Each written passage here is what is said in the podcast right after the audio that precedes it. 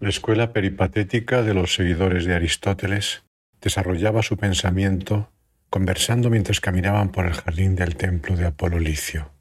Crear espacios puede tener que ver con eso, con caminar juntos uno al lado del otro.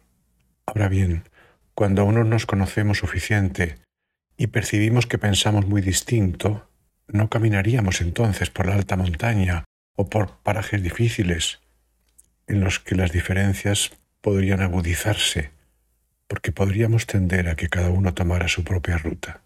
Empezaríamos sin duda en un paisaje llano, para lograr la experiencia de que podemos caminar llevando un mismo paso, aunque aquello de lo que hablemos tenga matices diferentes.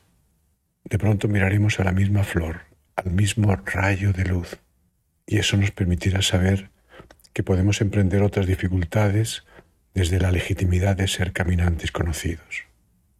¿Cómo diseñamos nuestro jardín de Apolo Licio? Ese puede ser el desafío.